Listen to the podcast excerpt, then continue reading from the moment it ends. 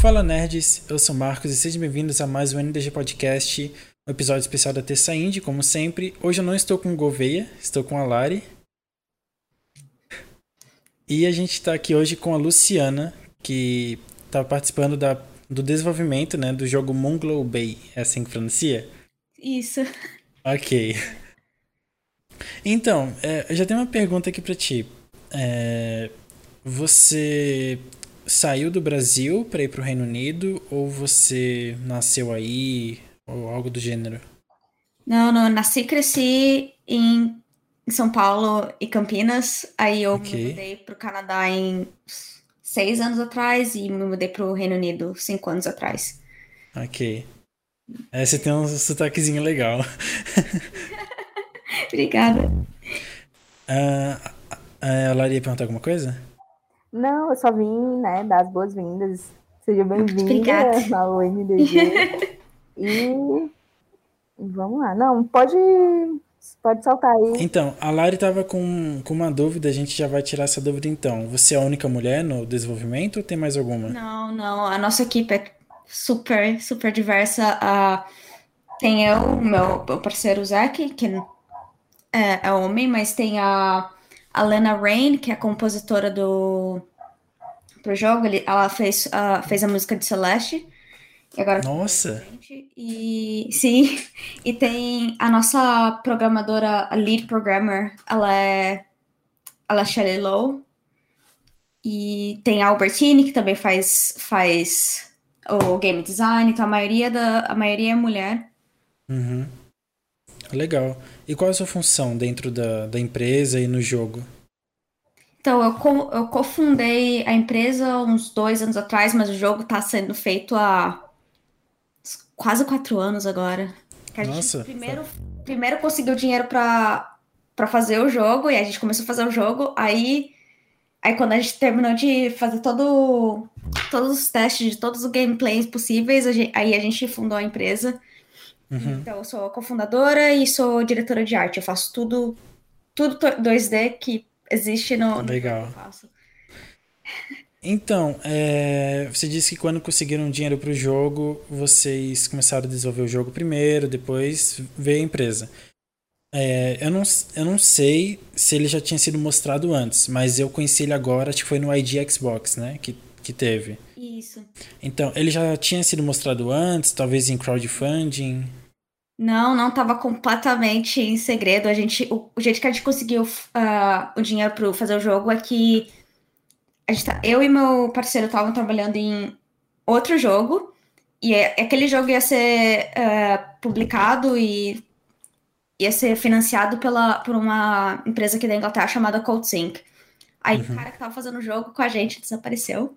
Ele pegou um, arranjou um emprego, desapareceu completamente, e os caras falaram, ah, a, gente, a gente quer muito trabalhar com vocês.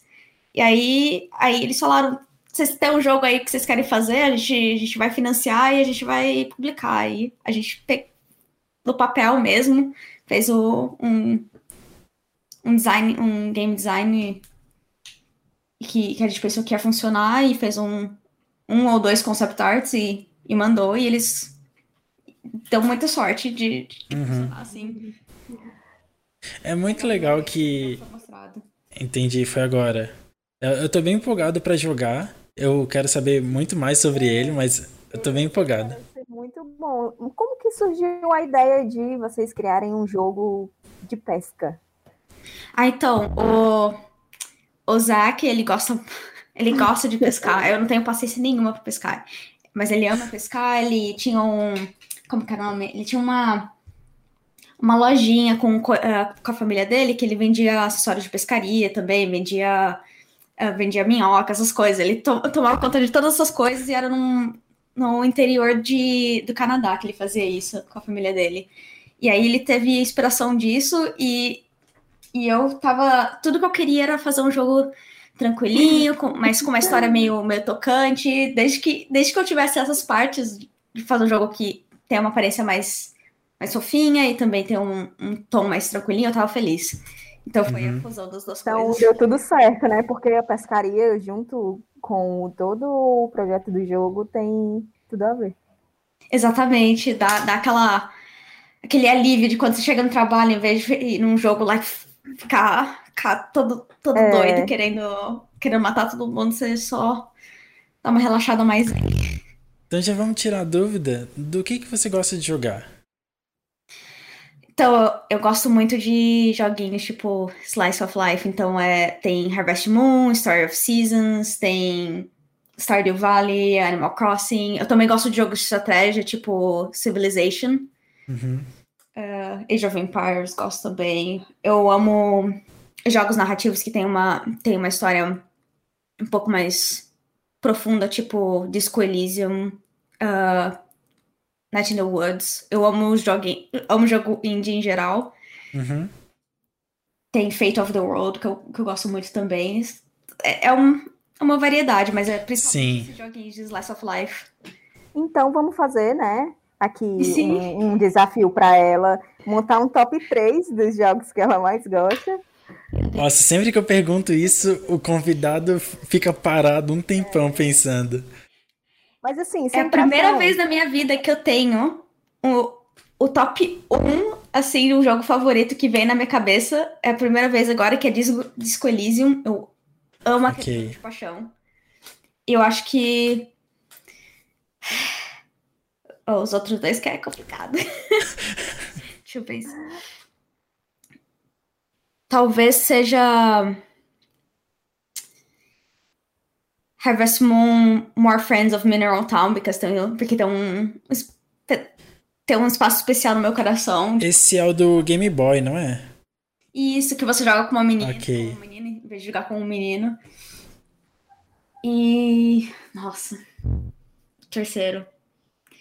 Vai ter que ser Sid Meier's Civilization 6, o, o número 6. Esse eu botei eu não consigo parar de jogar. Quando eu começo, eu, eu nunca paro. Fica horas e horas. É, essa é uma franquia que, que, eu nunca experimentei. Eu nunca tentei jogar. Ah, eu, eu adoro.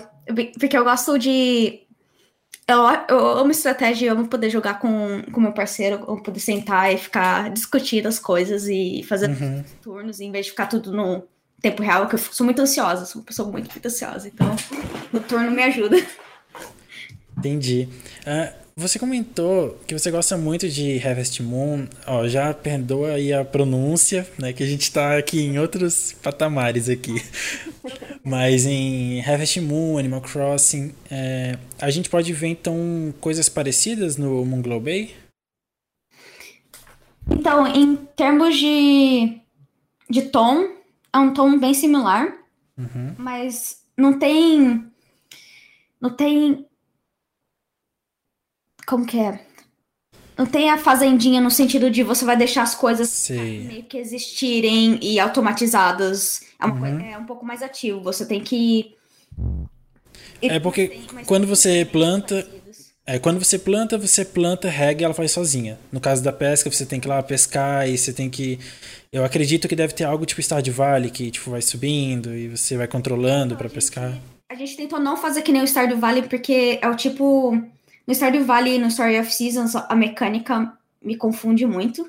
Então a gente queria uhum. fazer uma coisa bem diegética, que, tá, que todos os elementos estão estão no jogo que você tá vendo, em vez de estar tá numa num pedaço de interface. Então, se você, se, você pode ver o peixinho lá puxando você para um lado, você puxa para o outro. Você pode ver o personagem ficando uh, cansado, ou você vê a tensão da linha ficando mais, mais tensa e mais tensa. Entendi.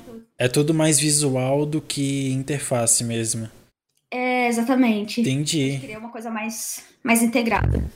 Bem diferente. Também que são mais. Eles são mais minigames que nem tipo do Stardew Valley, por exemplo, mas eles não são exatamente iguais. Tipo, a, é parte inteira de cozinhar. É, exatamente. A parte inteira de cozinhar são esses mini joguinhos mesmo. Entendi. Então, o jogo, é, você comentou de narrativa, então ele tem uma história. Ele não é um. Como é, não, não é roleplay, é outra palavra. Não é um sandbox. Ele é um jogo. Ele é um jogo realmente de narrativa, só que mais livre, assim. Estilo Stardew Valley mesmo, que ele tem a narrativa, mas você pode ficar lá passando seu tempo. É, exatamente. Entendi. Eu só acho que é um pouquinho mais linear que o Stardew, porque tem umas tem as side quests que você pode fazer. Sei. Que você vai conhecer outras pessoas da, da, da cidade, mas tem a, a, narrativa principal que tem começo, meio e fim, e você pode continuar jogando depois do fim, que nem. Mais que nem Pokémon do que Stardew. Entendi, entendi, é. Deu pra raciocinar aqui. meio que que você não é totalmente livre o tempo todo. Você sempre assim, você pode fazer o que você quer, porém é sempre meio que seguindo aquela direção. É, exatamente. Tem um tem um objetivo final, mas você pode continuar jogando depois do objetivo aqui. A gente queria que o jogador tivesse mais uma uhum. um pouco mais guiado. E você pode comentar um pouco sobre essa narrativa? Pode falar talvez uma sinopse, algo assim? Sim, sim. Então, o jogo é. O jogo se passa no, em, nos anos 80 no. Na costa leste do Canadá? Costa leste, isso.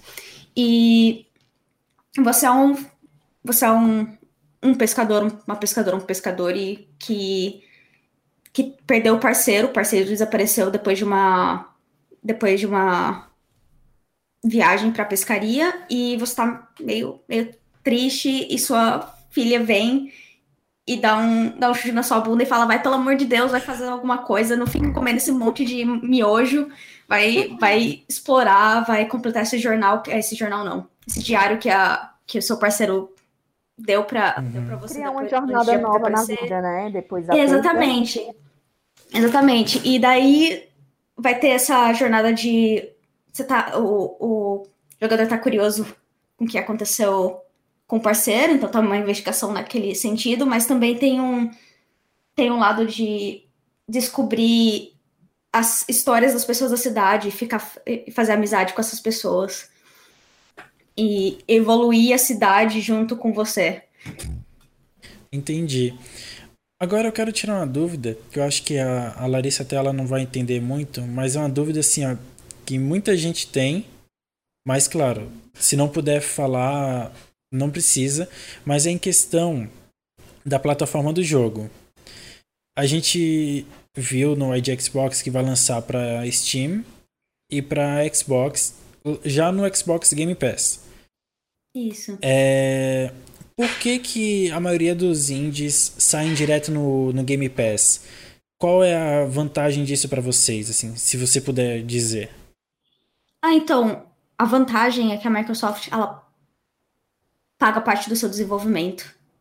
Eles Entendi. Oferecem, eles oferecem uh, financiamento para pagar parte do seu, uh, do seu desenvolvimento. Isso é muito, é muito, muito, muito bom, porque quando você está desenvolvendo um jogo, muitas vezes você fica devendo dinheiro para publicadora ou para a pessoa que te financiou, e com a Microsoft vindo e te dando dinheiro e falando: olha, se vocês aceitarem esse dinheiro, eu vou botar, você, botar vocês no Game Pass por, por exemplo, três meses.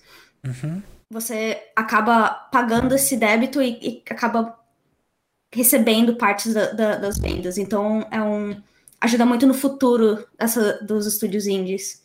Entendi. Então, tipo, não é algo. Assim, você já tem no contrato, tipo, a gente vai ficar tanto tempo no Game Pass e a gente pode depois ir para PlayStation, Switch, ou vocês são limitados a isso?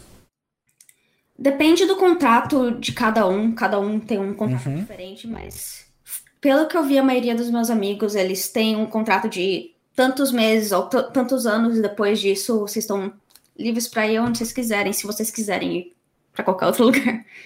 Entendi. É, porque assim, é. Ou pelo menos assim, no Switch eu acho que esse jogo cairia muito bem, aquele joguinho de relaxar e tudo mais. Esse jogo cairia muito bem. Mas, claro, né? É o melhor para o jogo, né? O melhor para a empresa. E o bom do, do Game Pass é que tem para PC também. Então, eu acredito. É, ele deve chegar para PC também, né? Através do Game Pass. Sim. É, então, é uma vantagem muito boa para o público. É, acaba sendo vantagem para todo mundo, né? Porque o desenvolvedor pode sobreviver depois desse primeiro jogo, ou segundo jogo que eles fizeram, e o público recebe, desde que eles têm um Game Pass, eles recebem de graça o jogo. Então é um, é um, uma, uma situação que todo mundo vence, né? Uhum. Entendi. Uh, eu tô achando muito legal e eu tenho que te perguntar, assim, como que Sabe, como é que é a sua convivência fora do Brasil? Você, na maior parte do tempo, você fala só com. com eu, não, eu não sei como é que fala quem mora no Reino Unido. Sou muito leigo. Inglês, é, eu moro na Inglaterra, é. na Inglaterra então eu sou os Ok. ingleses. São. Ok. Beleza, então, assim, você vive muito com ingleses, você fala pouco com brasileiros, porque você tem muito sotaque, assim, da, da Inglaterra, né? Sim, então, o... eu moro com um canadense, meu, ma- meu marido é canadense, e meus vizinhos são todos ou ingleses ou escoceses. Tem, eu já trabalhei com gente do país de Gales, mas eh, tem uma comunidade brasileira no, na área que eu tô, eu não tô nem, porque eu não tô em Londres, eu tô no, numa área chamada Newcastle, Uhum. tem uma comunidade brasileira muito pequenininha, então toda a minha convivência que eu tenho com eles é no Facebook. Então, de vez em quando eles postam, ó, tô fazendo coxinha hoje, vocês querem, vocês querem comprar uma coxinha? Eu falo, com certeza, pelo amor de Deus, me dá uma coxinha. E então é mais ou menos essa convivência que eu tenho. A maioria dos meus amigos são ou ingleses ou pessoas que cresceram na Inglaterra ou, ou imigrantes de outros países, então é todo mundo falando inglês. E eu tenho alguns Entendi. amigos brasileiros aqui e ali. E- Nossa, deve ser. Pode falar, Lari. Não, pode terminar de falar. Deve ser difícil conseguir manter o português, né? Tipo, chegar agora assim e você falar em português com a gente, falando várias coisas. To- toda vez que eu vou falar português, eu fico, eu, eu fico assistindo um monte de vídeo de um monte de criador brasileiro. Eu fico, pelo amor de Deus, que eu, que eu não esqueça minhas palavras, porque você você pensa que você sabe tudo, aí de repente dá um branco gigantesco, você não sabe Uhum. que palavra usar e tem que. Aí dá uma tradução muito louca, é, é difícil. Então, na hora lá do desenvolvimento, vocês se reúnem, certo? Então, a gente tá todos, estão todos trabalhando remoto. Tá todo mundo em é, casa. é, mas antes, antes de, de rolar tudo isso, de ser remoto, tem sempre um encontro. É, é muito difícil vocês entrarem em um consenso de ideias, ou tem sempre um estressezinho por um não aceitar algo, é, tem ali uma ideia, você quer botar e outra pessoa não aceita, quer mudar alguma coisa ali e também rola um estressezinho porque outra pessoa vai achar que não vai ficar bem. Então, depende muito na equipe. Nesse, nessa equipe que a gente tem agora, eles, o pessoal é maravilhoso, as conversas são, são tranquilas, todo mundo relaxado, todo mundo feliz em fazer o, o que o outro sugere. A gente tentou fazer uma. Tentou fazer um, um espaço de trabalho que é tranquilo, uma pessoa dá, um, dá um- uma opinião, dá, conversar com a gente, a gente vai considerar todas as opiniões deles e tentar adaptar o máximo possível. Mas eu já trabalhei em empresas que era horas e horas e horas de reunião que nunca acabava, porque uma pessoa não queria, não queria Aceitar, mudar né? a ideia deles ou aceitar. Rolava briga, é- é- era uma confusão, mas acho que com essa equipe aqui a gente deu muita sorte de achar gente que é calminha, que sabe conversar direitinho, que, que não precisa ter. Não, não tem cada. Não precisa. Como que eu, que eu diria? Não precisa. Fala em inglês aí a palavra. Ownership? É, não, não adiantou. É, Essa aí eu não sei traduzir. Acho que eles não precisam. Eu vou, vou pesquisar no Google. sim. Pode pesquisar no Google, não tem problema. Pode ficar à vontade. Nossa, eu tentei a sorte pra ver se eu sabia traduzir, mas não rolou. Eu nem consigo lembrar, meu Deus do céu. Ó, eles não precisam se- ser proprietários de, cada, de todas as ideias do jogo. Ok, entendi. É muito, é muito. Eu, eu entendo a complicada. É, nem a Lari sabe falar português, ó. eu- agora eu entendo, né? A enrolação de Sim. falar. E, É, a gente só deu muita sorte mesmo de, ter- de achar pessoas que. pessoas muito maduras. Porque nas, na- nas empresas anteriores que eu trabalhei tinha, tinha muita gente muito nova que. E, e eles têm uma dificuldade maior de Ah, entender é, que por ser novo, de fazer né? um jogo é um processo colaborativo. Isso, exatamente. enquanto, em quantos vocês são? Tipo, umas 10 pessoas, mais ou menos? Olha, trabalhando para a empresa em si, tipo, empregado oficial, sou eu, meu marido, Albertine, Shelly, que é a lead programmer, e o GL, que é outro programador, e o Arion, que é um brasileiro que ele faz uh, ele faz uh, arte técnica, tipo shaders. Uhum. E aí tem. Então tem. Deixa eu contar de novo. Aí, aí tem a Lena que tá fazendo, tá fazendo a música, tem o Mar Martin que tá fazendo som, e tem o, Simo o Simone que tá fazendo animação, e o John que tá escrevendo. Então são 10 pessoas, é. Mas não oh, Acertei. Ok. Agora eu fico pensando, são 10 pessoas, tudo bem, né? nesse, nesse caso, todo mundo consegue entrar no consenso, todo mundo apoia as ideias. Vocês já pensaram que tem jogos que tem, tipo, 200 pessoas trabalhando juntas? Eu acredito que seria. Eu... Ave Maria, seria bem complicado. 200 pessoas para entrar em um consenso e aceitar uma opinião. Meu Deus, eu admiro muito quem trabalha que trabalha com essas empresas gigantescas, quem consegue que consegue botar a hierarquia em dia, né? organizadinho. É, e o, o pior é que assim, ó, é, não são 200 pessoas para fazer um joguinho de 5 horas. Quando tem 200 pessoas é para fazer jogo de 100 horas. São muitas horas, são muitas ideias. Às vezes eu tô fazendo meus desenhos aqui pro jogo, aí eu paro e penso, meu Deus, tem alguém trabalhando numa empresa gigantesca que foi contratado hum. só para desenhar pedra. E mais nada. É tudo que eles fazem, desenhar pedra. Tipo, tipo tinha o cara hum. que, que foi contratado para cuidar dos, dos testículos do, do, de um cavalo de uh, Red Dead Redemption. Ok. Um cara só pra isso. Então, às vezes eu penso nisso, meu Deus do céu, não consigo. Eu admiro muito, mas não é para mim. Detalhes. Sim. Não, e, e, o pior é que a pessoa não pode nem fazer como ela quer. Ela vai fazer, vai chegar. Todo o resto das pessoas falar: não, a gente não quer assim, vai ser diferente. É, exatamente. É, eu sei que essas empresas têm um processo hierárquico muito forte. Tipo, o diretor vai dirigir tudo, e se o diretor falou não, é não e acabou.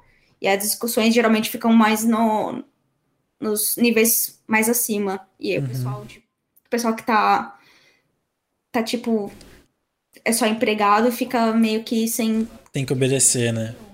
É, é, é, isso que eu gosto de empresas indies. A gente pode ver, por exemplo, é, o que saiu de Cyberpunk 2077, que a galera lá de cima disse que o jogo ia lançar naquela data e não tinha como adiar novamente. Aí eles lançaram e os empregados saíram como os piores da história, né?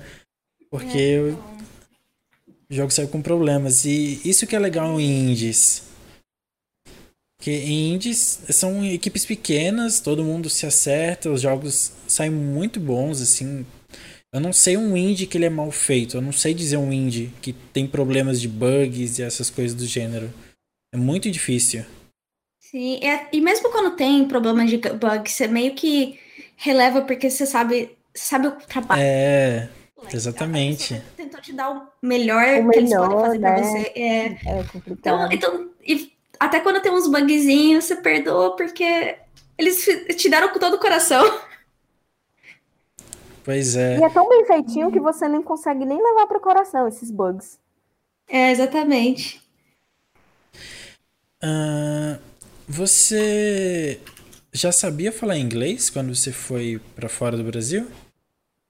Então, eu falava inglês, mas era um inglês bem, bem mais ou menos. Eu lembro que acho que semana passada depois, é, depois do negócio da ID Xbox, meus, meus sogros me ligaram e falaram: Meu Deus, seu inglês tá tão melhor de quando a gente conheceu vocês seis anos atrás. Eu falei: Nossa, que beleza, que bom. Mas era bem. Era bem macarrônico. E eu ainda sou bem. Geralmente eu sou bem tímida. Então. Juntava timidez uhum. e o inglês macarrônico e não saía nada.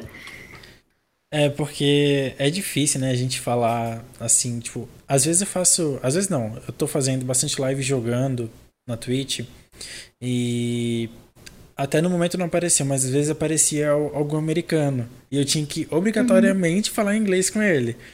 E, e aí, pra... é, o inglês já não é bom. Ainda tem que eu ainda tenho que conseguir falar que, com ele. A gente tem que falar pelo menos o welcome, né? Que é pra. É. Sim.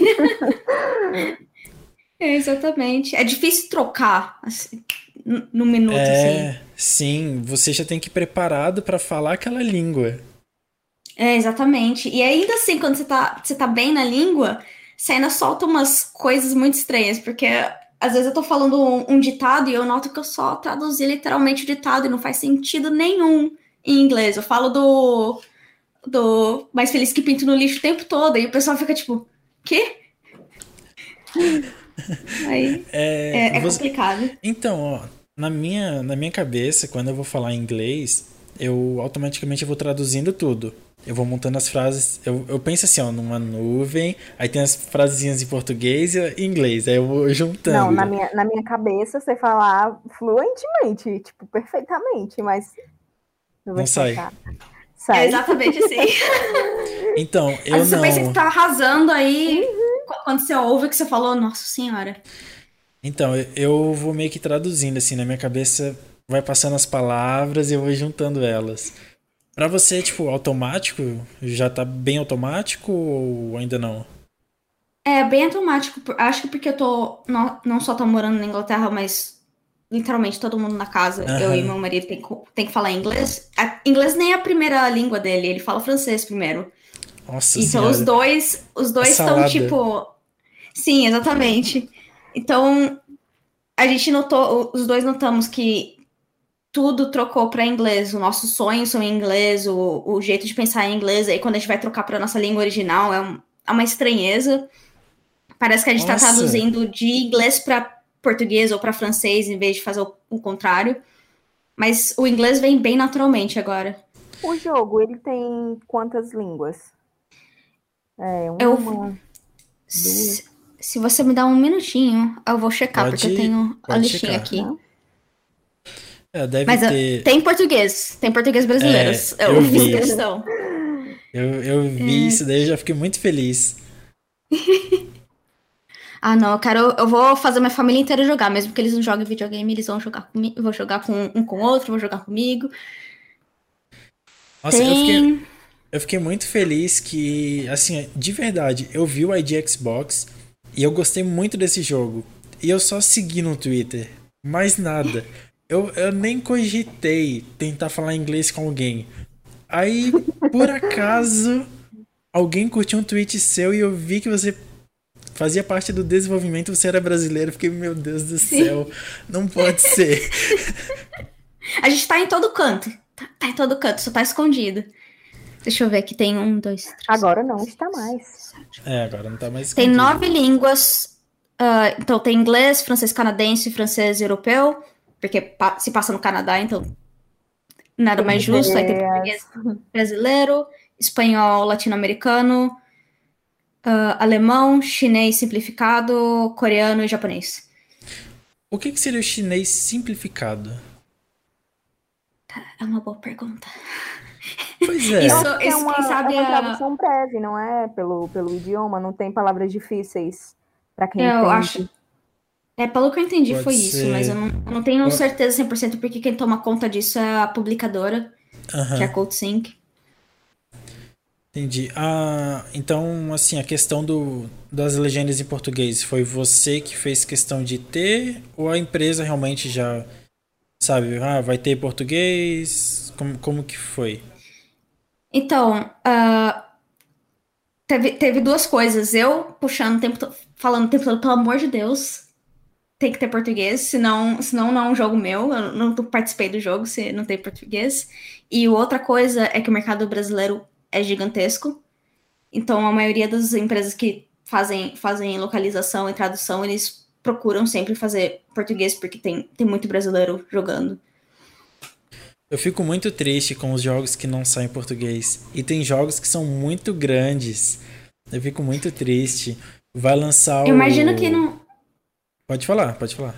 Eu imagino que não sai porque é muito, seria muito caro. Se, se o jogo é muito, muito grande, eles, eles cobram o desenvolvedor por cada palavra que eles traduzem. Então, já, já fala, fala sobre aí. É muito. É muito caro traduzir um jogo? É então, depende caro. da empresa que você vai. Eu não, eu não lembro do. Eu não lembro do custo total, mas tem, por exemplo, você tem que ter um programador que, que vai, vai cuidar do jogo ser localizado certinho no, no jogo, ter diferentes, diferentes instâncias do jogo para cada linguagem. Mas eu acho que eles existem todos ao mesmo tempo. E aí tem. Você tem que comprar, contratar uma empresa completamente diferente da sua que vai traduzir tudo, eles vão traduzir e testar o jogo em todas as línguas que eles vão traduzir. E você dá feedback, e aí eles vão ter que, vão ter que arrumar, e cada, cada hora que eles gastam, em cada palavra que eles traduzem e refazem, eles cobram mais. E, e em reais, é umas boas dezenas de milhares, eu acho.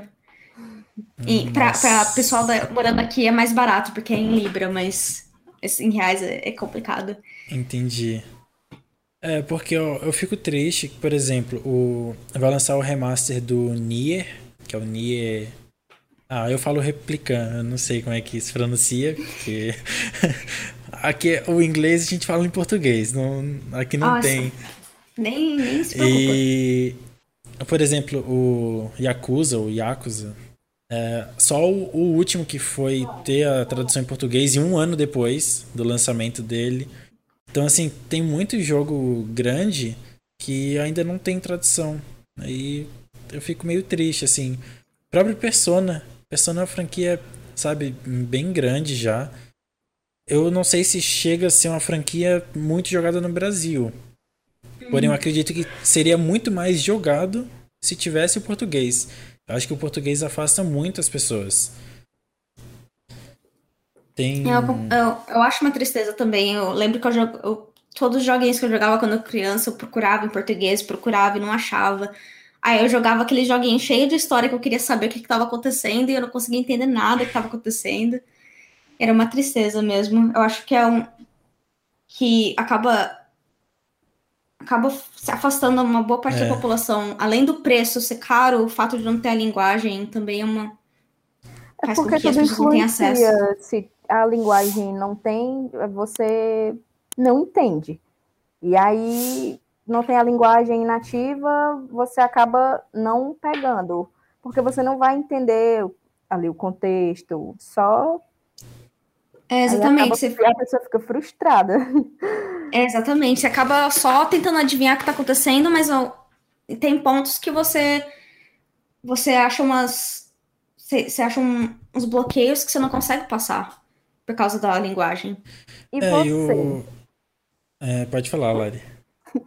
e, e você, quando vai escolher alguma coisa que tem opção de linguagem, é, você vai na que você tá que você é habitual em falar ou vai na português? Então, se se for um jogo que eu vou jogar com outras pessoas, ou se eu for jogar, vou, for assistir com meu marido jogando, porque minhas mãos não funcionam muito bem. Então, uh, a gente vai em inglês. E, e, aí, qualquer outra coisa, tipo, criador de conteúdo, eu procuro o máximo possível achar, achar brasileiros. Se for podcast, eu ouço mais brasileiros. Se, se for filme, se eu puder achar filme brasileiro, eu vou, eu vou assistir, senão eu vou, eu vou pelo, pelo menos botar o, a legenda, porque eu não quero perder minha linguagem. Eu sei que eu já perdi uhum. uma boa parte dela, mas eu não quero perder toda a linguagem, então eu tô tentando manter. Mas quando eu tava no Brasil, tudo que eu assistia era em inglês, tudo que eu consumia era em inglês, porque eu queria melhorar, não, melhorar a uhum. linguagem. É, você acha que o, os ingleses, os americanos, eles fazem algum tipo de esforço para sabe, para procurar outras línguas? Ou eles ficam mais restritos mesmo, assim, a, a língua nativa deles? Porque, assim, o brasileiro é louco, né? O brasileiro quer aprender a falar espanhol, quer aprender a falar inglês. O brasileiro quer aprender tudo, né? Eu, eu por exemplo, eu tava... É, baixei o Duolingo, né? Porque o Duolingo é ah, tudo. E eu tava, eu tava aprendendo francês e alemão. Eu parei em algum, eu parei em, em, no, no nome das frutas, não peguei numeração em francês ainda. Agora mas... pergunta se ela vai usar o, o alemão. ah, mas é divertido aprender. Essa é coisa. É o, é o, negócio de aprender. Às vezes uma coisa aparece na sua frente que acaba sendo alemão ou francês, e você fala, nossa, eu entendo aquilo, que demais. É, é tipo isso. É, então, eu, eu faço a mesma coisa, mas uh, pra, eu não posso falar por americano e nem muito por canadense, porque eu só tenho marido canadense e não morei lá por muito tempo, mas os ingleses, por exemplo, pouquíssimo, a pouquíssima porcentagem da, da população fala uma segunda língua, e a maior parte da população é branca e inglesa, e eles também são bastante xenofóbicos, então eles. Às vezes você tá falando uma outra língua perto deles, eles ficam meio com cara feia. Sim. Então não tem, não tem muito esforço, eu acho. Pelo menos foi minha impressão até agora.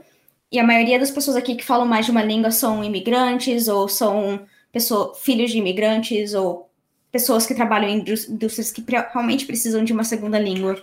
Mas fora isso, eu sei que tem ingleses que, que se mudaram para a Espanha e eles vivem em comunidades só para ingleses. Eles nunca aprenderam a falar espanhol e agora por causa do Brexit eles estão tendo que voltar e estão todos chateados porque eles não foram aceitos porque eles não sabiam a língua do, do país para receber residência. Entendi. É, você comentou que você Nossa, procura filmes brasileiros. É. Você comentou que você procura filmes brasileiros e tudo mais. Você chegou a assistir a, a série Cidade Invisível? Invisible City? Eu tava assistindo. Eu tava assistindo, eu só, eu só parei porque eu quero que o, o meu marido assista comigo, mas eu tava assistindo.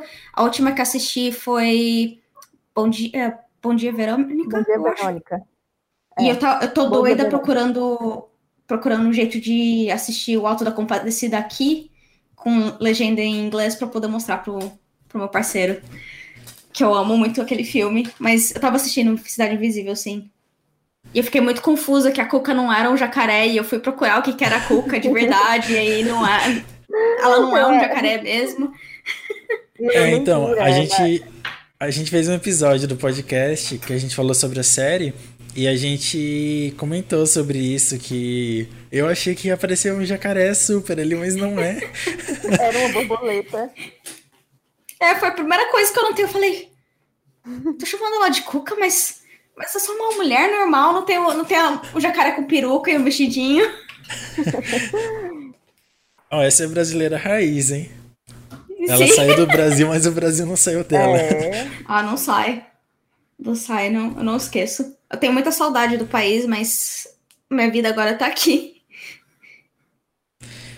É, você tenta ensinar o, os seus amigos aí de desenvolvimento de jogos a, a falar português ou então mostra jogos brasileiros para eles? Seja, então eu mostro, eu mostro nisso? eu sou tipo pessoa que fica empurrando coisa brasileira para as pessoas em volta de mim o tempo todo. Eu falo, olha essa comida aqui que eu fiz, experimenta, por favor. Vamos no restaurante brasileiro ali na, na, na esquina, vamos, vamos assistir essa série que acabou de sair. Jogos não muito, porque eu não tenho. Porque eu tenho um artrite reumatoide, então eu não posso jogar muito. Eu só posso. Eu, te, eu trabalho e fico morfando depois do trabalho, porque eu não posso mexer minha, minhas juntas muito. Mas. Hum, muito caramba. conteúdo brasileiro eu tento, eu tento dividir com meus amigos. Eu não divido muito a língua, mas eu divido muito a língua com meu marido. E ele sabe algumas coisas, a maioria das coisas é, é como treinar cachorro em português. então é tipo, Ué. senta, deita, vem cá. Mas ele Entendi. tá tentando aprender e eu tô, e eu tô tentando não ser muito. não empurrar muito, porque eu, às vezes eu acho que quando você, você insiste muito pra uma pessoa aprender uma coisa, eles meio que ficam tipo, mas eu não sei se eu quero. E agora uhum. que você tá, você tá me, tá me, me dando tanta pressão é. pra. É, eu não, não vou querer aprender agora. Então eu tento deixar meio que natural, meio que do nada eu falo, ah, você já ouviu falar desse, desse ditado brasileiro? É muito engraçado. É mais ou menos assim. Aham. Uhum. É... Que... Nossa, eu ia perguntar um negócio. Ah, tá. Você comentou do restaurante brasileiro. Agora, diz um negócio. A comida do restaurante brasileiro daí é boa igual a comida brasileira ou não? É boa, mas não não, não é tem o gosto de, o gostinho de casa, né? Mas tem, tem pessoas do grupo do Facebook daqui da área que eles fazem comida caseira. Eles fazem comida que eles fariam para eles mesmo, e eles falam, tô fazendo essa comida hoje, alguém quer? E aí eles, aí eles vendem. Aí essas comidas têm gostinho de casa, deliciosas, eu amo muito.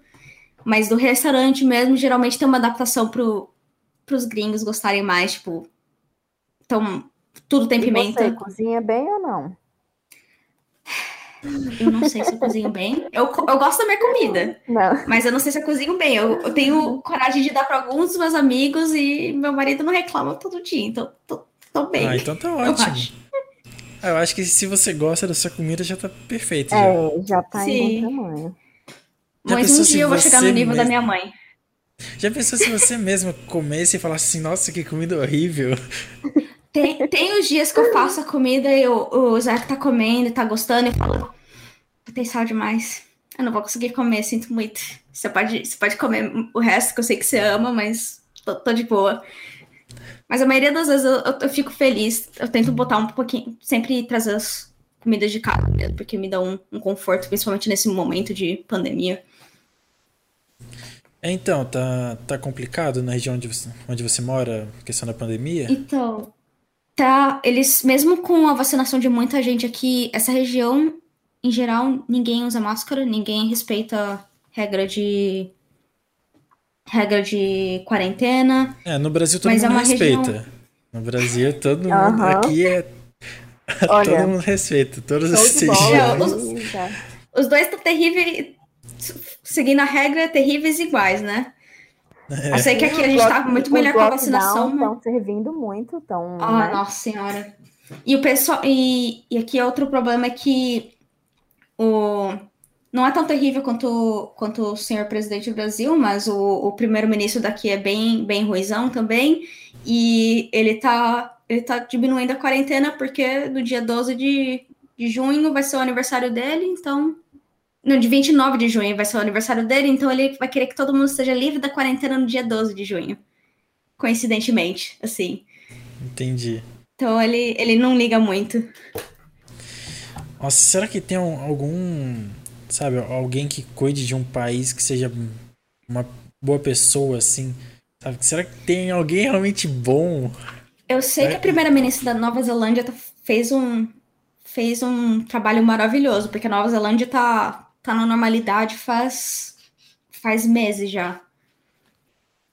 Teve pouquíssimos casos também, mas depende, eu acho que tem, às vezes, até tem gente que, que quer tratar, quer tratar a população bem, mas aí tem que fazer um monte de politicagem, porque tem que balancear todas as, todas as diferentes opiniões políticas, né? Uhum. Aí fica É, meio foda. Voltando ao assunto do jogo, que eu tem um negócio que eu ia perguntar, eu acabei esquecendo. Você comentou que o é, teve uma hora que você falou assim, ah, ah, o seu pescador ou sua pescadora. Eu fiquei em dúvida, dá pra criar o personagem? Você escolhe o gênero?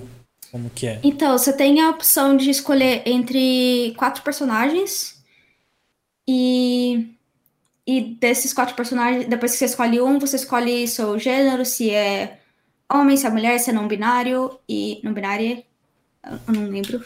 E aí você dos os três restantes, você pode escolher quem foi o seu parceiro e você pode escolher o gênero deles também.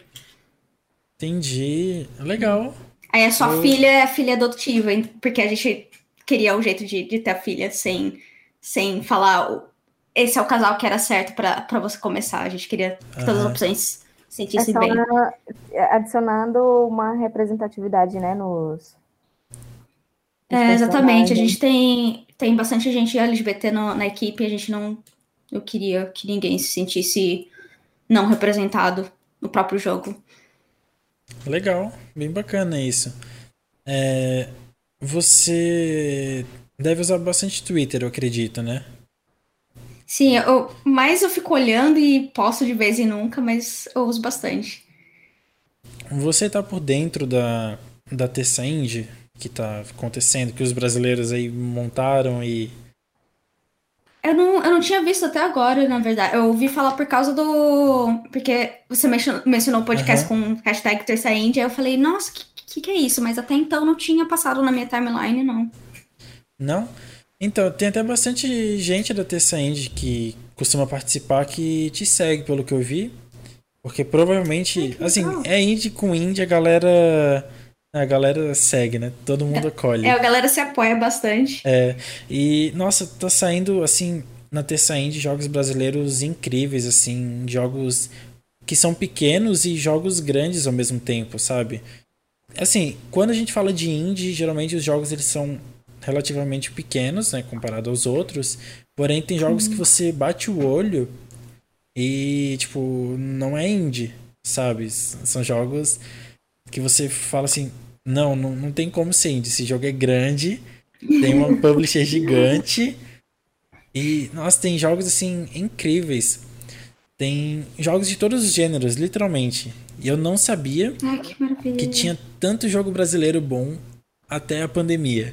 Quando bateu a pandemia que começou a rolar terça indie, apareceu muito jogo bom para mim. Muito, muito jogo.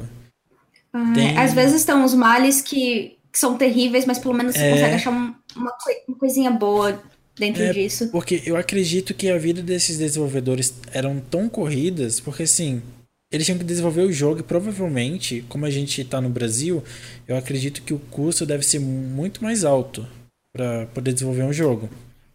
E eles não trabalhavam só com isso. Com certeza eles tinham outro, outros empregos e tudo mais. E agora eles têm que. Né, a maioria perdeu o emprego, então eles têm que tem fazer. Mais tempo pra fazer... É, eles têm mais tempo e eles têm que fazer isso dar certo, né? Então hum. apareceu o jogo de tudo quanto é gênero. Tem jogo que parece Silent Hill, tem jogo que parece Mario, tem um jogo. Não tem um episódio que eu não cito esse jogo. Tem que falar de novo. Agora é, é, é fala internacional do jogo. É, tem um jogo chamado Karma City Policy. Que você é um. É, é, o jogo ele tá. Ele tá em inglês por enquanto, porque ele tá em Early Access. Então uhum. você é um. Se eu não me engano, você é um dispatcher. Eu não sei o que significa isso em português. Você é da polícia, você é um uhum. dispatcher.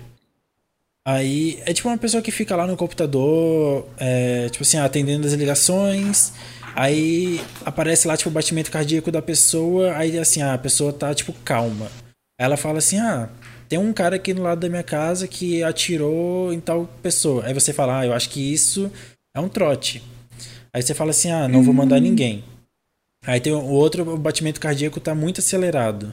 Aí você, poxa, eu acho que isso aqui é verdade. Então eu vou mandar um policial e ele vai andar armado. E o jogo tem combate também. Enquanto você controla uhum. o personagem durante o jogo para andar pela delegacia, o combate ele é todo em pinball. Então é muito diferente. Você joga assim normal, sabe, WSD, você joga o personagem dentro da delegacia, aí na hora do combate aparece lá o bonequinho inimigo andando e você tem que jogar bolinha nele. É muito é legal. Demais. Eu amo quando o Indy faz, tipo, esse, essa mistura de, de jogabilidade. Eu Sim. Amo. É muito diferente, é muito bacana esse jogo. E assim, você vai jogar, você passa o tempo, assim, ó, rapidinho, você não percebe. Ai, ai que beleza. E Eu vou dar uma olhada mesmo. Dá uma olhada, acho que você vai gostar muito. E, e, tem muito jogo bom, assim. Tem o Homeless, que ainda não saiu, mas ele é parecido com Silent Hill. O Fobia, que ele é tipo um Resident Evil, ele é um survival uhum. horror. Tem o Sophie, que ele é um jogo de, de RPG. E ele vai estar dublado em português. Um jogo indie vai estar dublado em português. Que demais! Sim, então. Nossa, tem muito jogo bom nessa hashtag. Então, é sabe, é uma Eu queria que no, no Twitter desse pra seguir hashtag do mesmo jeito que desse no Instagram. Porque isso é demais. Só Sim. seguir a hashtag, só vir. É, seria bem mais fácil mesmo. Ah, fica uma dica aí pra galera do Twitter, ó. Quem tiver no, é, no dev. Nossa, eu nunca, eu nunca parei pra pensar nisso, lá. mas é verdade. Mas assim, ó, eu acho que tanto pra Terça Indie, como pro seu jogo, como pro nosso público, é, é uma honra você estar tá aqui, de verdade. Que é um. Obrigada. Porque assim, é um indie, mas é um indie que tá sabe, em outro patamar já. E a gente fica muito feliz porque tem uma brasileira envolvida no jogo. E é um jogo que parece ser muito bom. Eu tô muito, ah, tô sabe, feliz. ansioso para jogar. Tô muito ansioso. Eu espero mesmo. que vocês gostem quando vocês jogarem. Olha, hum. eu acho que eu vou gostar. É difícil não gostar. Do que eu vi, vai ser difícil não gostar, de verdade. Mas. É, o que, que eu ia comentar agora? Eu esqueci o que eu ia falar. Lari, se você tiver alguma coisa para perguntar, eu vou pensando aqui. É, é, é, geralmente, é, a música de fundo dos indies são uhum. aquelas que são bem. É, sem letras, é só aquele som calmante São, ou um pouco agitado depende do jogo. Né? É, uhum. é do Mongol Bay, a música dele. É, tem algumas partes que são agitadas ou sempre vai ser aquela aquela lentidãozinha de acordo com o que o, o navio vai velejando? Então, a maior parte da, das músicas são bem calminhas, porque a gente quer que o jogo seja bem relaxante, mas tem momentos, tipo, quando você. Momentos mais tensos do, do jogo que, que dá, uma, dá uma aumentada também. Se você encontra um personagem que é muito feliz, muito animado, a música deles vai, vai tocar e vai ser mais animadinha. Mas tem, vai de acordo com o que tá acontecendo na tela mesmo. Tipo, se, se, se as coisas ficam agitadas e fica mais agitado mesmo. Alguma tempestade. Ah, Vai ter tempestade, sim. Tem música então, que vai com a tempestade, você... vai ter diferentes biomas e a música muda com os biomas também. Legal. Você controla o, o barquinho, tipo, manualmente ou ele é algo mais automático? Não, não. Você pode. Você dirige o barquinho, você dirige ah, o, os, bar, uns, uns barquinhos ainda menores, umas lanchinhas. Uh, você cozinha, você você vende coisas em no, aquelas máquinas de vender coisa tipo japonesa, sabe? Uhum. É, e, e, como assim? É, como é que funciona é, o anoitecer, o entardecer, o amanhecer? Tipo, é de acordo com as horas que você joga. Tipo, eu começo 9 horas da manhã e ali eu vou jogando, eu vou jogando, e o jogo continua de dia e é, na meio tipo dia assim, e ele não é, muda, ou ele vai de acordo com, com o é, horário. Tipo assim, é, ele é um ciclo de dia e noite, tipo, do próprio jogo, ou ele é algo tipo mais Animal Crossing, assim, que ele é tempo real? Como que é? É do próprio, é do próprio jogo mesmo, é tipo. É tipo no Stardew Valley tem uma duração, o dia dura mais ou menos a mesma coisa. Eu não lembro Sim. agora quanto, quanto tempo, mas eu acho que é por volta de 15 minutos a, uma, a um dia inteiro. Tipo, 24 horas. E durante o dia você vai ver, tipo, os personagens indo e vindo, porque eles têm as, todos os NPCs têm as rotininhas dele, que eles vão, vão pro trabalho, vão dormir, vão, vão pegar um cafezinho no, na cafeteria. E os peixes também, você vai ter peixes que aparecem de noite, que não aparecem de dia, que aparecem quando tá chovendo e não tá chovendo. Acredito que em biomas diferentes também. É, exatamente. Entendi. E e daí vai ter peixes tipo, ah, tamanhos diferentes, raridades e tudo mais. Vai ter uma gama bem grande, então. Isso, tem mais, tem mais de 100 peixes. Quase, quase chamei de fish. É, mas Não, tem mais de 100 peixes e foram. Assim, conhecidas, a gente vai entender, normal. É. é. Então, é tipo. Algum, alguns deles são peixes tipo peixe da vida real, tipo bacalhau. Vai ter bacalhau, mas tem. Mas quanto mais você joga o jogo, mais vai aparecendo uns peixes bem esquisitos. A gente tá no. Acho que no Twitter do, do Monglobe agora. A pessoa que tá, tá, tá dirigindo o é. Twitter. Eles estão mostrando os né? peixes mais malucos. Sim. Toda sexta-feira. É, eu tô, tô acompanhando bastante lá. Tô realmente animado para jogar o Monglobe. que bom. Fico feliz. Então, Lari, você tem alguma pergunta aí?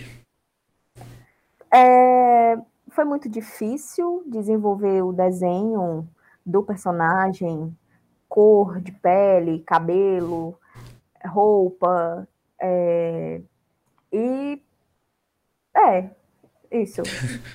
Eu ia então, pra, mim, eu ia falar pele pra mim a parte mais difícil foi para os personagens em si foi achar a moda dos anos 80 naquela areazinha do Canadá, porque é bem que nem no Brasil, que, no, que nos anos 80 do Brasil a gente estava alguns anos atrasados em relação à moda americana em si, então eu tinha que, tinha que fazer horas e horas e horas de pesquisa, mas eu não reclamo porque eu amo, amo achar coisas sobre, sobre moda, em geral eu amo moda, Então foi uma oportunidade.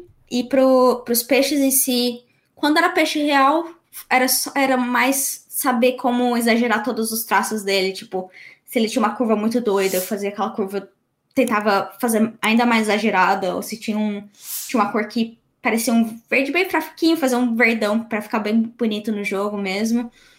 E aí, quando era para fazer peixe que não existe na vida real, aí foi complicando, porque eu sempre fui uma pessoa é. que gosta de fazer fazer o design das coisas mais, mais parecidas com a vida real. E quando foi saindo, foi ficando bem doidão, eu, eu tava tipo. Meu Deus do céu, não acredito que eu vou ter que fazer um, person... um, uma criatura assim, mas depois de uns 20 peixes que eu, peixes que eu fiz assim, eu fui me acostumando mais. Você usa a mesa digitalizadora para fazer os desenhos, né? Isso. né? É, eu Você... uso aquelas telas que tem, o, tem, a, tem a caneta. Sei, aquela que tem literalmente o display nela, né? Que você Isso. vê o Photoshop e tudo mais, né? Você aprendeu Isso. sozinha a desenhar ou você fez algum curso? Ou uma faculdade? Eu, a maior parte da vida aprendi sozinha. Quando eu comecei a, faz, a trabalhar em jogos, eu. Maior parte das coisas que eu me ensinei foi sozinha. E aí na faculdade eu aprendi a animar, porque eu fui para uma universidade é, em audiovisual. E uh, o foco deles era em animação, principalmente. E aí eu fiz um eu fiz um curso muito breve na Quanta, porque eu queria rever os básicos que eu já sabia para ter certeza que estava fazendo tudo direitinho e aí voltar para estudar sozinha. E depois disso eu também também fui num curso super super intensivo para aprender mais a fazer a parte mais comercial de de desenho, tipo, aprender a fazer o marketing, aprender, aprender profissionalismo, mais essas ética, mais essas coisas, em vez da técnica em si. Entendi. E você é, demorou quanto tempo, assim, para aprender a desenhar, tipo, o suficiente, não digo avançado, mas o suficiente, assim, da forma mais autodidata, sabe? Antes de você fazer os cursos e tudo mais. Quanto tempo você desenhava? É complicado, porque eu, comecei... eu nunca parei de desenhar. Desde criança eu nunca parei de desenhar e eu, fi... e eu comecei a trabalhar com jogos em 2013. Então foi. Deixa eu ver. Foram uns 20 anos que eu tava. Nunca Nossa. parei de desenhar, desenhava todo dia, usava um monte de caderno de rascunho. Mas eu acho que né? os momentos. Sim.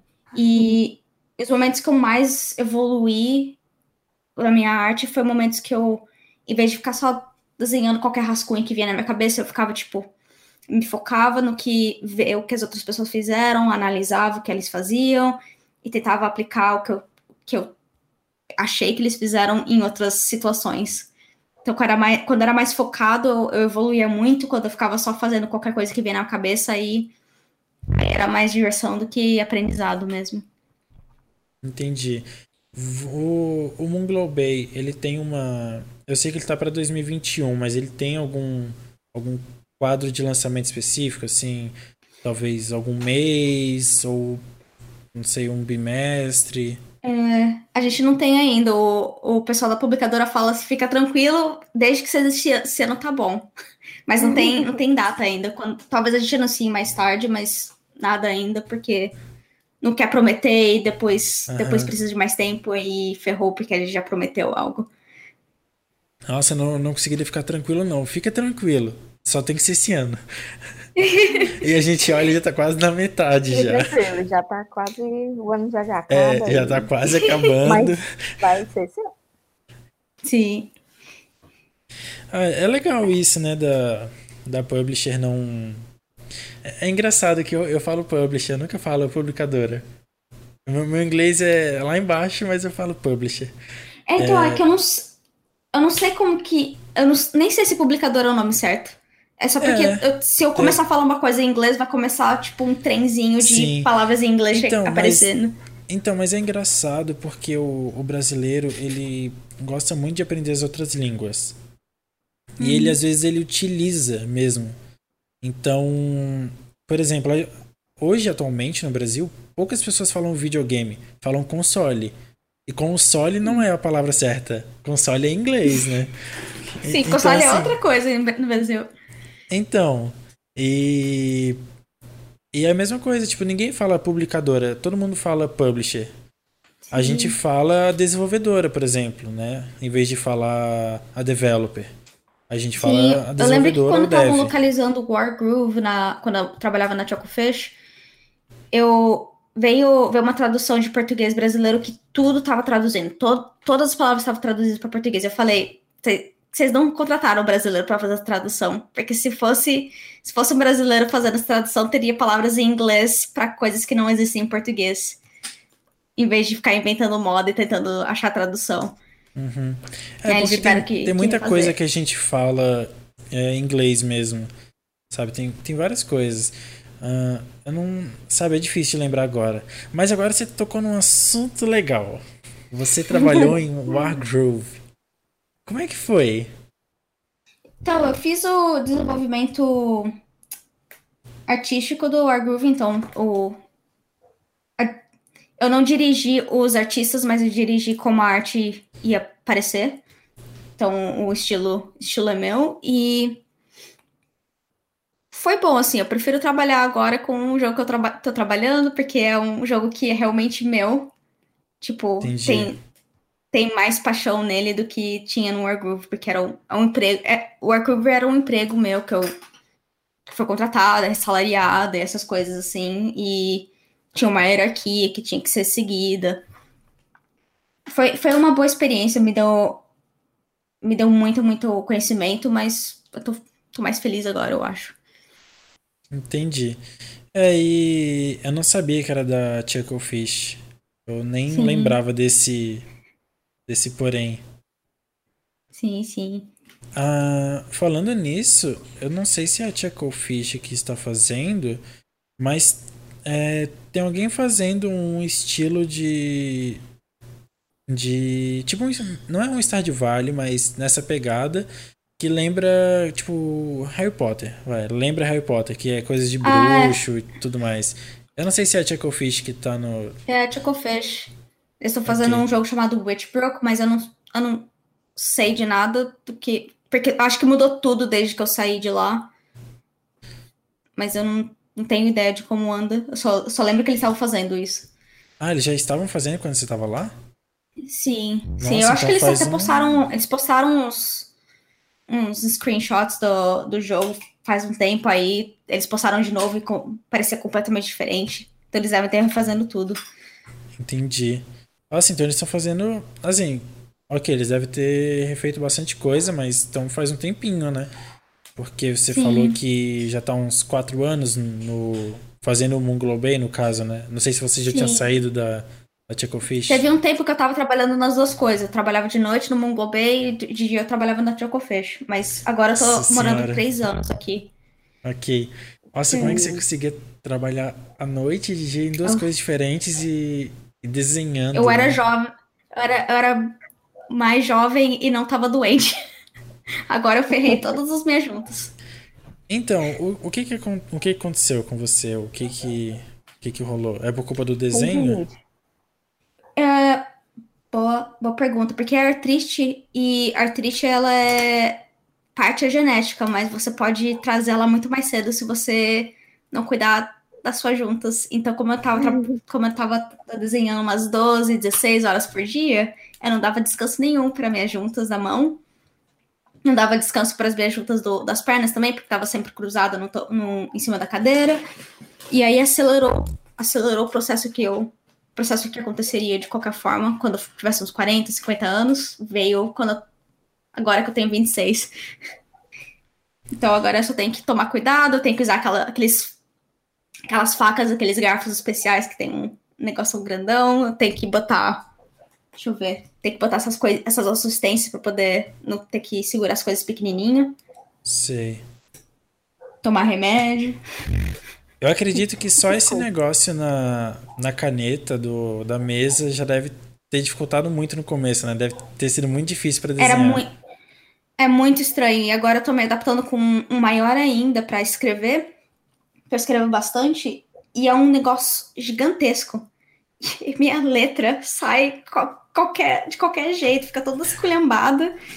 Mas se é pro bem, eu vou, vou aprender. Não tem importância que um tempinho que vai sair horrível por um tempo. então, é, você trabalhava em uma empresa, certo? E Sim. saiu e começou a no, no processo do desenvolvimento aí do Mongol Bay. É, quando o jogo for lançado e que vocês tiverem sucesso, que vai ser muito grande, é, você pretende voltar para alguma empresa ou quer só ficar mesmo com os seus amigos para poder desenvolver outro jogo? Então, a gente. Agora a gente já tem oficialmente uma empresa nossa, então eu sou, eu sou empregada da minha própria empresa e tem gente, tem gente que trabalha nela que só toma conta de de achar financiamento, então a gente sabe que depois desse jogo, mesmo que se as coisas derem muito errado, a gente ainda consegue sobreviver por mais, pelo menos mais um joguinho. E, e eu, de preferência, eu não gostaria de não ir para outras empresas, porque, porque tem muita dificuldade trabalhando em empresa. Em geral, empresas de jogos não são muito. não são muito diversas, elas não são muito.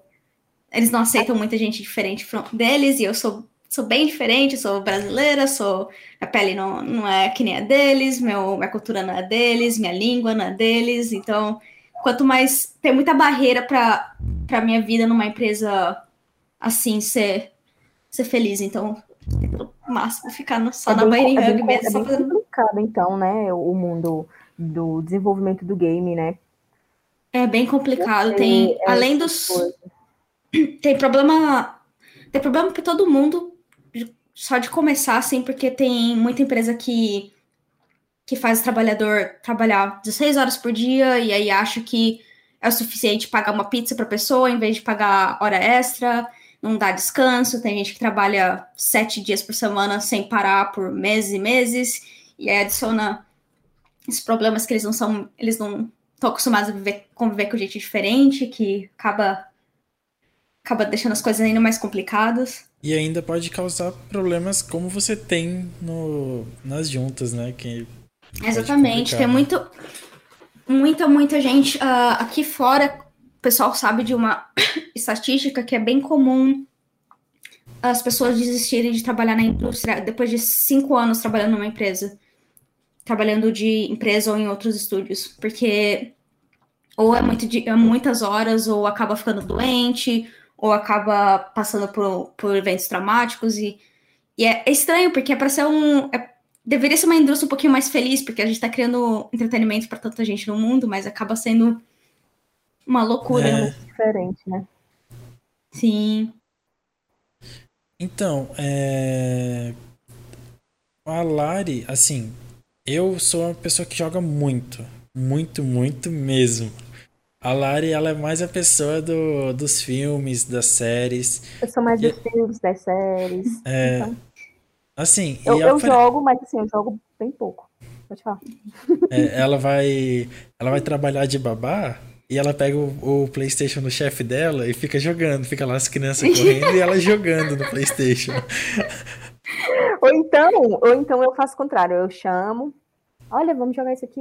Eu não sei é, mas tem um jogo que é bem bacaninha também. Eu não sei se ele é indie, é Claybook, eu acho o nome. Ah, você, você mesmo, você mesmo cria é, é, ao, dentro dele você mesmo cria o que você quer jogar. É tipo hum. é, tem um, umas barreiras, ah, você cria uma bolinha, é um, é um jogo de massinha. É você cria. Aqui? É, é isso daí. Você cria ah. as estratégias, você monta as escadas, você monta é, tanques, você É bonitinho cria. mesmo. É. é aí, que tipo, é, esse meninozinho é você, entendeu? Essa, uhum. É, isso aí é você. Só que aí, dentro do jogo mesmo, é você que cria. Mas aí já tem os jogos prontos, já tem. Mas é a parte livre. É, aparentemente é uma, é uma empresa indie mesmo. Ai, que, que legal. foi. É, indie mesmo. Foi desenvolvida. Foi fundada, quer dizer, em 2015. O nome do estúdio é Second Order. Hum. Não, não conhecia, para ser bem sincero. Legal. Bem... Ele é bem bacana, ele. ele é, e, e, assim, ele não é. Ele não é longo. Ele é, ele é curtinho legal. e ele não é. Não é enjoativo. Você tá ali fazendo. Só que tem algumas, algumas fases que você não consegue passar porque é muito difícil, então você tem que tem que ficar a, insistindo. É, aí a Lari deve chamar as, as crianças para jogar, aí, aí elas vão jogando, pegam no ah, sono. Vamos, jogar, vamos jogar, vamos jogar. Ai, não quero. Não, mas aqui tem essa fase massa. Vamos lá, eu não consigo passar, me ajuda. Aí a, a eu, eu, seria, eu faria a mesma coisa. Às vezes eu quero jogar o jogo que eu tô com 100 horas e aí eu, nossa, tem uma fase que eu consigo, que eu não consigo passar, e eu, nossa, eu quero muito passar. E aí dá tudo certo. Ai, que bom. É, eu lembro, me lembra quando eu era bem novinha e eu tinha que. Eu tava no Maranhão e eu tinha que jogar com meu primo. Mas uhum. eu não uhum. curtia muito meu primo, mas ele tinha um, um Super Nintendo. Então eu ia, tolerava, tolerava o primo, que tava uma chatice. Aí jogava no Super Nintendo um monte. Ele me ajudava em todas as coisas que eu não conseguia passar. Aí assim que acabava a hora de, de jogar no Super Nintendo, eu falava, ah, então, minha mãe falou que já deu, já deu tempo de ficar aqui, tem que voltar para casa avó. É isso, tchau, tchau. Muito bom. Você é, você disse que você não pode jogar muito e tal, mas você hum. quando você joga, você joga no PC, você joga em outras plataformas? Depende. Uh, jogo. As plataformas principais são PC e Switch, mas é mais o PC mesmo. E uhum. as, aí, agora a gente tá com um Xbox One aqui em casa e a gente joga umas coisas nele também. Mas a, maioria das vezes eu tô jogando coisas por. Quase como que através do meu marido. Ele joga e eu fico de olhinho, fico dando sugestão pra, pra poder. Sei. Poder jogar um pouquinho também. O, o Xbox deve ser fruto da, do, da ajuda né, da Microsoft. Sim, a gente, a gente queria testar, ter certeza que funcionava Sim. e a gente está encantado com, com o console, é muito bom. Não só como, como console mesmo de jogos, mas também como. Uh, multimídia, eu não lembro né? o nome, mas mídia. É, o multimídia maravilhoso dele. Tudo integradinho, tudo bonitinho. Não tem nada difícil de, de mexer, então tá uma beleza. É, eu acho que vai ser uma adição bem legal pro, pro Xbox no Globay, principalmente no Game Pass.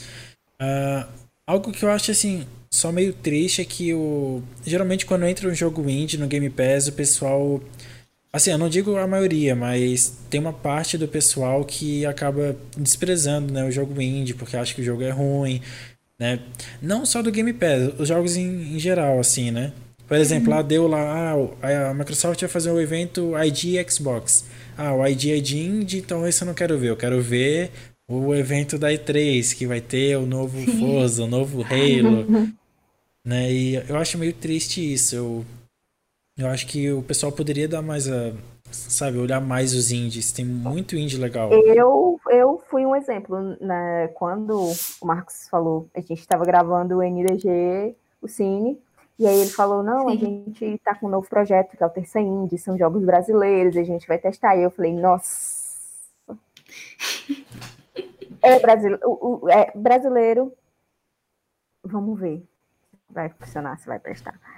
Jogo, né? Aí, Sim. não, mas eu joguei, é, é, muito bom e tal. Aí. É, eu lembro que quando eu saí do Brasil, ainda tava muito naquela eu lembro que eu via muito comentário no Twitter, tipo, nossa, jogo brasileiro não vai prestar. Se tem brasileiro fazendo Era jogo, não, não vai ser bom. E é muito do complexo de virar-lata mesmo. A gente. É, é, difícil sair daquela, daquela ideia de que a gente é. Tudo que a gente faz e tudo que a gente é inferior a todo mundo, ao resto do mundo. Acho que o brasileiro é super talentoso, tem, tem talento para todas as áreas. E, e Índia é a mesma coisa, tem tem parte do. Eles também têm essa parte do complexo de vira-lata e ainda tem. Tem muito do, do estigma dos indies bem antigaços mesmo, dos jogos de Flash, que. Tinham jogos maravilhosos de Flash, mas a maioria das pessoas pensava que era tracheira mesmo, quando não era. E acho que só ficou aquele estigma, estigmazinho e tá sendo, tá sendo levado com o tempo.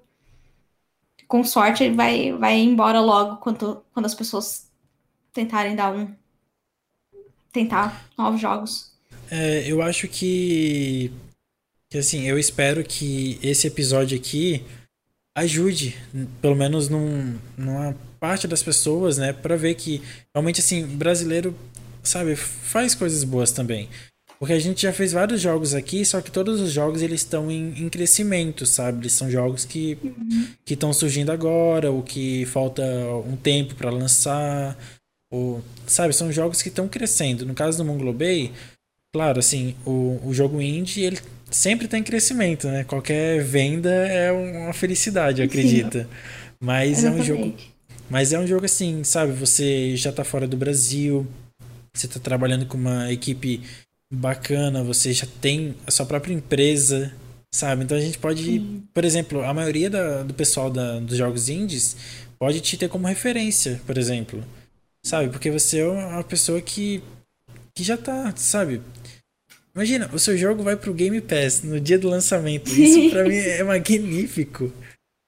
Sim, é, é quando, tá, quando comecei, comecei a fazer um, joguinhos muito, muito simples, muito muito simples, nunca viram a luz do dia, porque eu tava meio envergonhada também.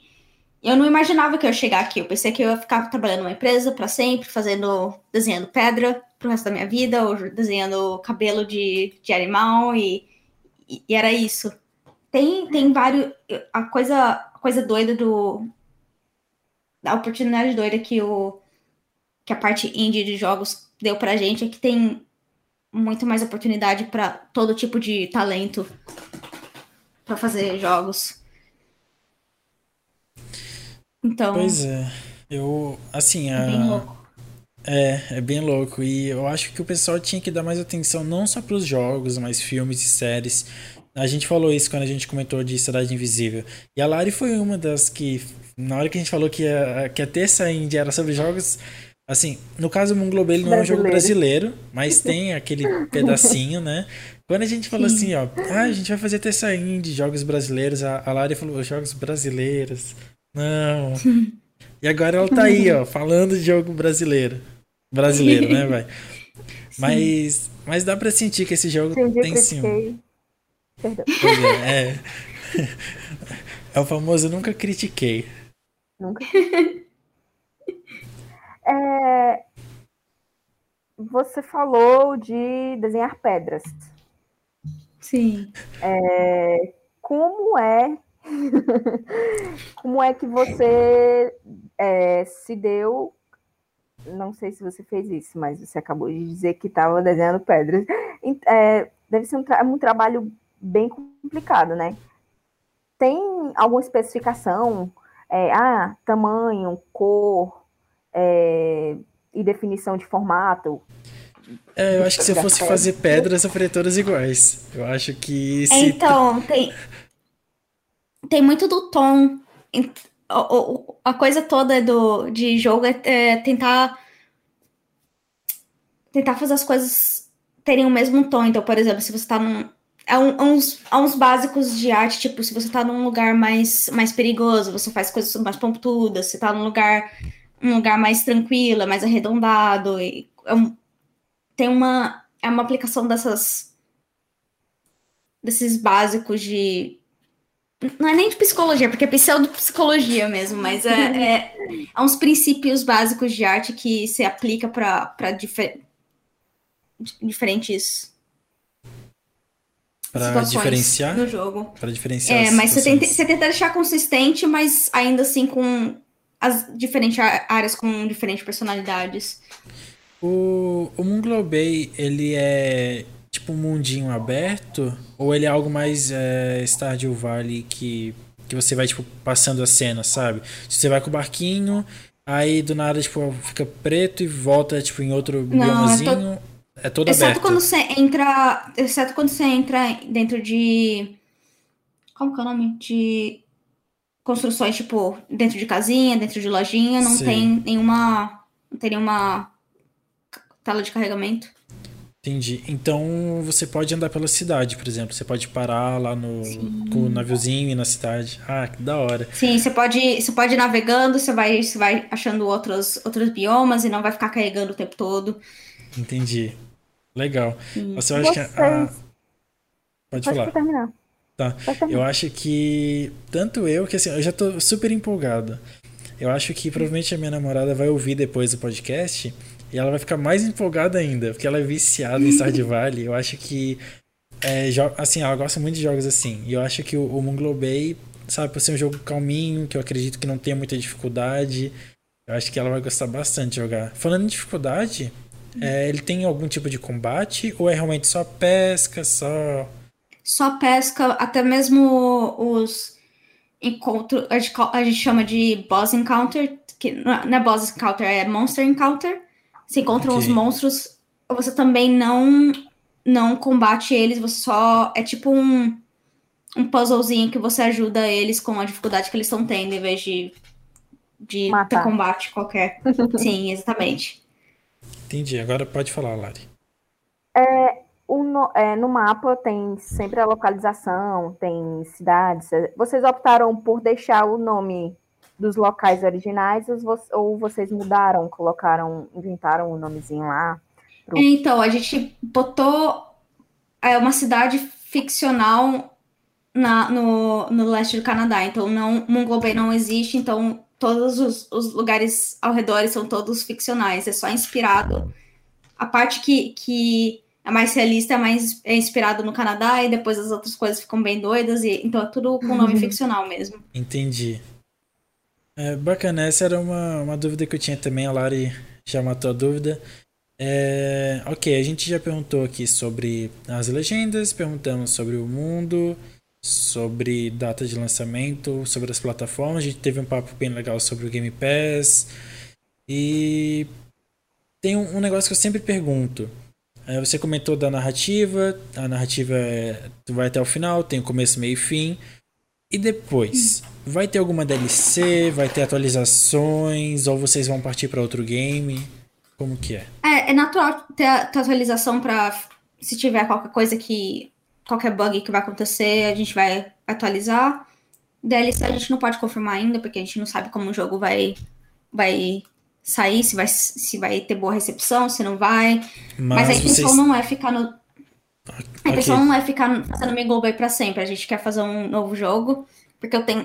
Por causa da minha condição, eu só tenho tantos jogos que eu posso fazer na minha vida, né? Então, eu tô tentando. Eu quero. Eu quero. Depois de quatro anos fazendo esse jogo, eu quero poder fazer mais mundos diferentes também. Entendi. É, nossa, é meio triste de, de ouvir isso.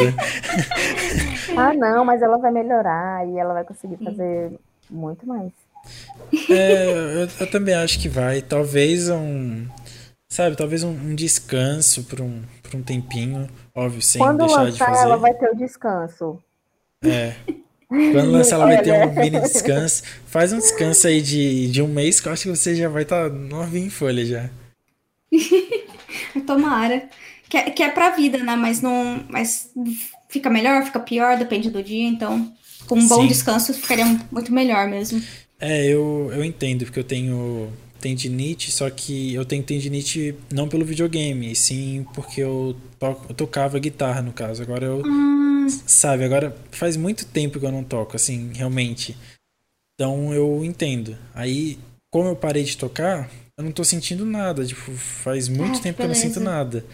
Mas quando eu volto, dependendo do, do jeito que eu toque na volta, é, no mesmo dia já dói.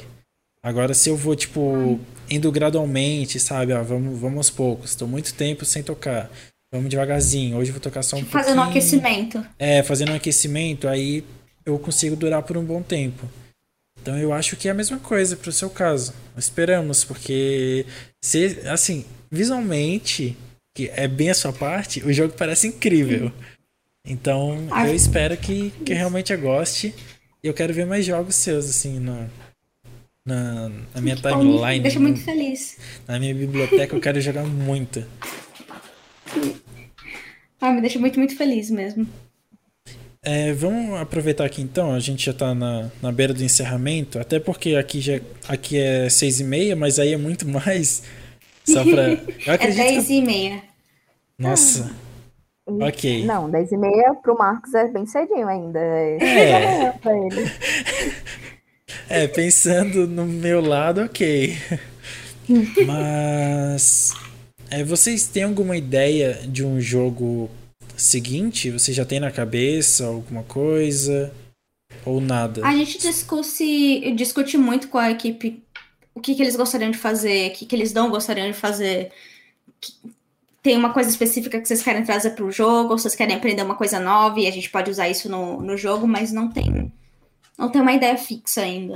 Tem ideias que a gente tá mais, mais animado, mas é tipo tudo segredo, porque a gente. Se, se a gente desistir da ideia, então eu não quero deixar ninguém decepcionado que a gente não vai fazer. Mas tem, tem coisas que estão ali já, já virando ideias mais concretas.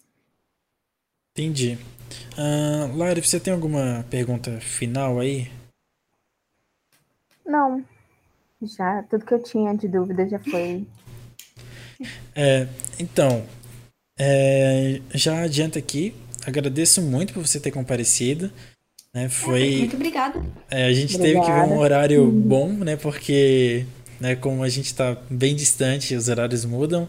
Então, agradeço muito por ter ficado até as 10 h Acho que você queria estar nesse momento, talvez, dormindo ou desenhando, não sei o que você iria estar fazendo.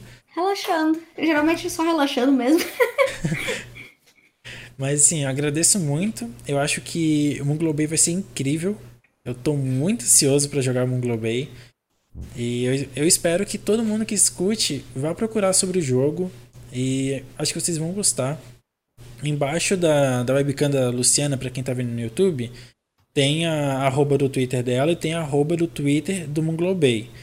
Para quem tiver no Spotify, também tem na descrição do episódio o site do Munglobay e o Twitter do Munglobay, o Twitter dela. Então vocês dêem uma olhada porque tenho certeza que vocês vão gostar muito, vale muito a pena. E já agradecendo por você ter vindo hoje, quando o jogo estiver próximo do lançamento, se você quiser, pode vir novamente aqui que Com certeza. a gente vai estar tá de braços abertos. abertos. É. E provavelmente. Eu ficaria feliz vir. É, provavelmente não será eu que vai voltar, mas sim o outro. Mas se você voltar, não, eu mas aí, também. A gente é... volta também. Não, mas aí a gente volta aqui, não tem problema. A Lari volta, é. nem que a gente faça em quatro pessoas, mas a Lari volta. que bom, que bom. Muito obrigada e... por me receberem, adorei participar. Que bom, a gente fica feliz também. E eu tô muito ansioso para jogar, então na primeira oportunidade ah, eu que eu tiver. Eu, eu jogo pelo computador porque eu não tenho o Xbox, eu uso mais o PlayStation, mas aí eu jogo assim, eu jogo pelo computador. É, vai estar tá é, eu... não vai estar tá no PC. É. É, eu vou. Eu tô na dúvida ainda se vou jogar no Xbox, se vou jogar no PC. Vamos ver. Depende, o tempo dirá. Provavelmente. eu provavelmente eu irei jogar no, no Game Pass ou né, se, se eu conseguir uma aqui, quem sabe, né? Assim, dando indireta. ah, acho que o Jack já botou você na, na, na listinha.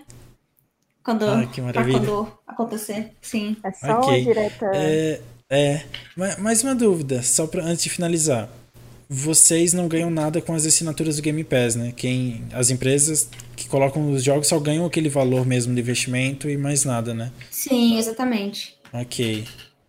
Entendi. Bom, mas vai ter o jogo na Steam também, quem não quem não gosta muito do Game Pass pelo motivo de ser um, uma espécie de aluguel, né, que depois de um tempo você vai perder o acesso, porque tem um, uma quantidade de meses que o jogo fica lá, né?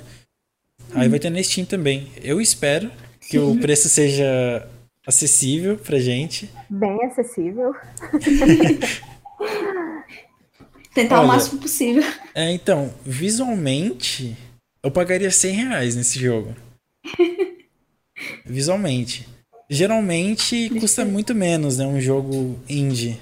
Que geral, geralmente os, os, indies são os que mais precisam de dinheiro e os que menos, menos cobram. É. é. são os que menos cobram. Mas é isso. A gente agradece muito por ter comparecido. Pode voltar aqui quando o jogo estiver prestes a lançar ou quando tiver lançado, no seu tempo. Você tem meu WhatsApp, tem o meu Twitter, meu e-mail. Quiser também participar do, do Cine, quiser falar é. sobre os filmes que você gosta. É, se, é a gente pode é, fazer. A gente, legal, sim. É, a gente tem um quadro sobre filmes e séries, a gente pode conversar sobre filmes e séries pra gente trocar uma, uma ideia diferente né? Que Sim, algo mais... seria legal mesmo. Seria legal, a gente pode marcar isso em algum dia.